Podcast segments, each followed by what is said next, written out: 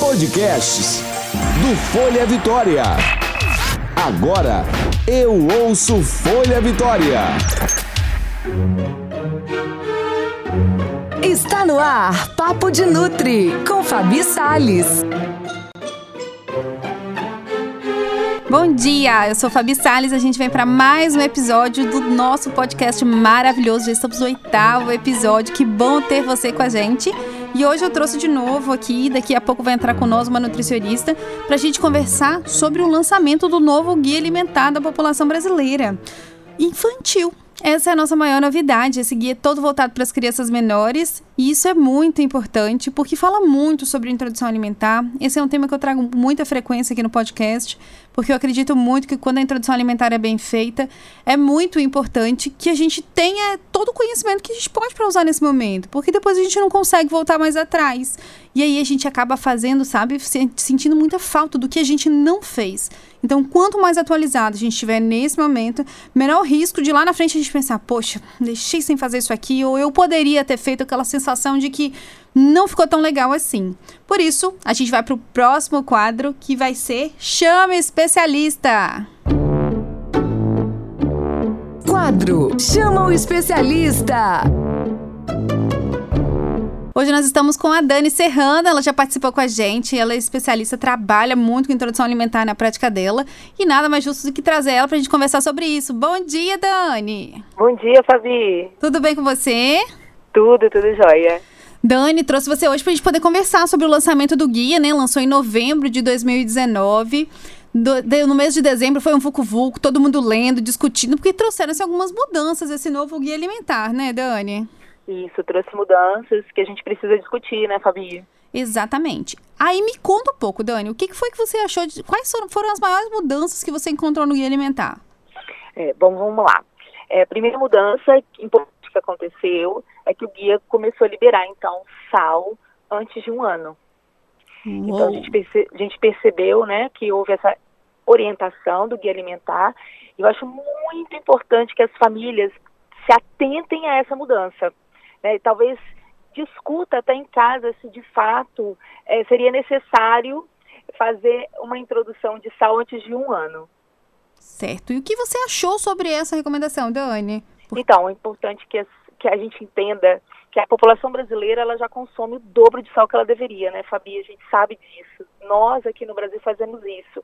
Então, quando a gente fala que pode inserir sal é, antes de um ano, significa que a criança vai comer provavelmente o alimento que a família está comendo, aquela preparação que a família está comendo. E aí tem que tomar muito cuidado, né? Primeiro porque a gente sabe que o sistema renal daquela criança não está 100% formado. Então, e os alimentos, eles já têm sódio, né? Então, se a gente pega é, leite na composição, tem sódio, né? Se a gente pega é, qualquer uma outra verdura, até fruta, vai conter sódio. Então, será que a gente, se a gente realmente liberar esse sal antes de um ano, essa criança ela vai ter, vai, vai na verdade assim, né, não vai extrapolar a quantidade de sódio que ela deveria consumir por dia? Essa é a minha preocupação. Isso é uma coisa que me preocupa muito, né? Porque eu acho que a população brasileira ela não está educada ainda para a gente poder fazer essa liberação. Então, como eu acho que não faz falta, minha recomendação é não, não utilizem o sal, sabe? Usem de vez em quando. Ah, eu vou na casa da avó e hoje eu acabei não levando é, a comida. Ou ele quer pegar aqui uma verdurinha do meu prato que está um pouco salgada e a gente pode rolar de deixar ele pegar. Mas eu não acho legal fazer a liberação total, concordo com a Dani, porque eu fico muito preocupada, porque eu acho que a gente precisa de mais juízo alimentar ainda. Então, quando a gente fala que a criança já pode comer a comida da casa desde seis meses, que comida que essa casa tem feito? Do que essas pessoas têm se alimentado? Porque as crianças são muito pequenininhas e, como eu falei lá no início, é uma página em branco, a gente está escrevendo junto. E aí, se a gente está escrevendo junto, o que é que nós vamos fazer se essa família é muito desorientada. Então eu fico um pouco preocupado com essa liberação. Eu entendo que o guia foi feito também, né, para poder tentar fazer essa união. O guia é muito bonito, né, Dani? Fala bastante sobre essa coisa de comida de verdade, de estar junto, a participação da família. Isso é maravilhoso.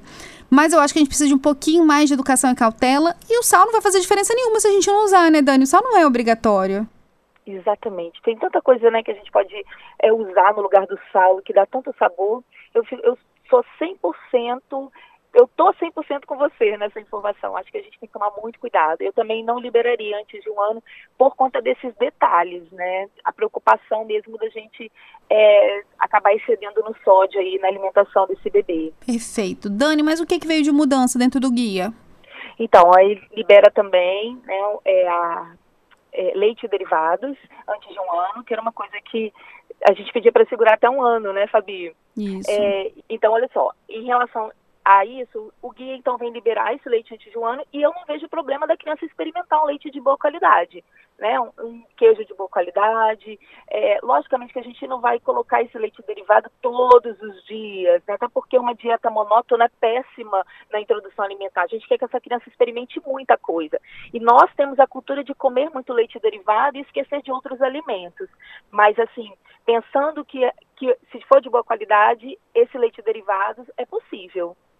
Exatamente. Eu acho que dá para entrar como revezamento, porque a função de entrar com leite derivados é na redução das alergias alimentares, né?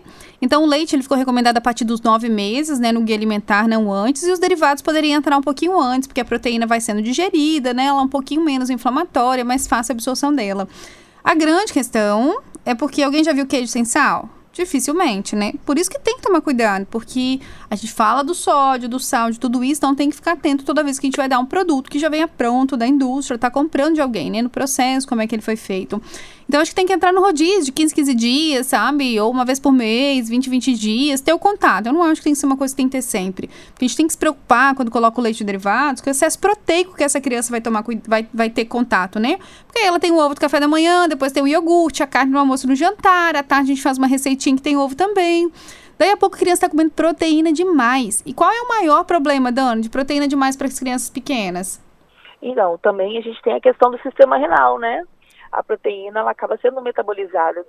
Então tem que tomar cuidado para que isso também não atrapalhe é, tanto a programação metabólica, né, como também o sistema renal dessa criança. Exatamente, já tem uma associação muito grande com o índice de obesidade com as crianças menores de dois anos que consomem muita proteína. Então a proteína tem que ficar no lugar certo. A principal fonte de nutrientes, se a gente for pensar em macronutrientes, vai ser os carboidratos para as crianças pequenas. Então eu sempre fico de olho com essa coisa de dar proteína demais. Porque eles são pequenininhos, rapidinho bate a proteína que eles precisam. Dani, teve mais alguma alteração? Tivemos alterações é, nos frutos do mar, né, mariscos, que também libera, e antes de um ano. E aí, o que eu penso novamente é em relação aos, aos né? Tem que tomar cuidado para não ficar dando isso com frequência. É altamente alergênico também, mas é, penso que poderia entrar no rodízio, né? Como você mesmo falou, é, uma vez por mês, de repente, né? Ou um contato, mesmo se a família não quiser, entra em contato uma vez antes de um ano e depois oferece novamente depois. Isso, na verdade, o, o que, que o guia vem falando? Ele vem liberando os alergênicos de maneira geral. Amendoim, nozes, as castanhas, é, os frutos do mar, a soja, os lácteos. Ele orienta que se dê desde cedo, justamente com essa justificativa de reduzir as alergias alimentares. Mas isso não significa que a criança tem que comer todos esses alimentos todo santo dia. Tem que jogar dentro do rodízio, um dia dá um, outro dia dá outro, semana não dá nenhum, outra semana acaba dando. Enfim, fazer a rotina ficar de forma normal, né, Dani? Isso, acho que é o mais importante, né, Fabi? O rodízio. Exatamente, é o rodízio, para essa criança se sentir amparada. Se hoje eu tenho muqueca de camarão lá em casa, por que, que eu não posso tirar um pouquinho e dar pro meu filho também, né? Então, Com certeza. eu acho que é importante, sim. Eu gosto muito, eu gostei dessa coisa do guia trazer bastante a refeição da criança, a refeição da casa para a vida da criança. Na verdade, a única coisa que me deixou assim questionando, que eu fiquei fiquei encafifado com o guia foi essa questão do sal, né, Dani? Que isso acho que é o mais difícil pra gente como nutricionista, né? Que trabalha tanto essa questão das doenças do futuro, né? A gente já pega o adulto depois com obesidade, com diabetes, com hipertensão. Então a gente já pensa, ai meu Deus, vou começar a vida dessa criança assim, né? É verdade, Fabi. Acho que o sal foi a, foi a principal questão. E até quero abrir um parênteses, estava falando sobre as oleaginosas aí, né, castanhas, etc. É muito importante ter cuidado também, né, por conta da fonte. A gente tem uma dificuldade de encontrar aqui, aqui onde a gente mora, por exemplo, é uma boa oleaginosa, né, por conta de fungos, contaminação. Então, é outra coisa que preocupa a gente antes de um ano, né? Exatamente. Tem que pensar em todo o processo da cadeia alimentar que vai ser ofertado para essa criança, né? É. Não é uhum. só dar a comida, né? Entender de onde essa comida vem, como que a gente vai preparar, enfim, tudo isso. Tá ótimo, Dani. Você quer acrescentar mais alguma coisa pra gente? Não, acho que é isso. Eu fiquei muito encantada também com algumas com o guia de uma forma geral, me impressionou muito como eles é, conseguiram demonstrar o que, que é ultraprocessado, o que, que é processado, e o que você falou, né? O que, que é o alimento in natura. Eles enfocaram muito isso. Isso me encantou, verdadeiramente. Sim, o guia é muito bonito. Eu acho que ele trouxe muito a simplicidade. É um guia com uma linguagem muito simples, né? Qualquer pessoa consegue entrar, jogar lá no Google, colocar, né? Guia alimentar 2019, população infantil. E ele vai aparecer para download do site do Ministério, do Ministério da Saúde. Então, acho importante todo mundo dar uma lida nele. Muito obrigada, Dani, pela sua participação. Espero ter você já já em breve de novo aqui nós, tá bom? Um beijo. Obrigada. É isso aí, estávamos falando com a Dani Serrano, nutricionista infantil, sobre as atualizações do novo guia alimentar. É como eu falo, né? Não é porque está escrito no papel que a gente tem que seguir tudo. A gente tem que ter um senso crítico, saber se adaptar, o que, que aplica à nossa realidade, o que, que não aplica. Porque bom mesmo é o que dá certo e aquilo que a gente faz consciente, escolhas conscientes. Para finalizar, vamos chamar nosso último quadro, Dica da Nutri.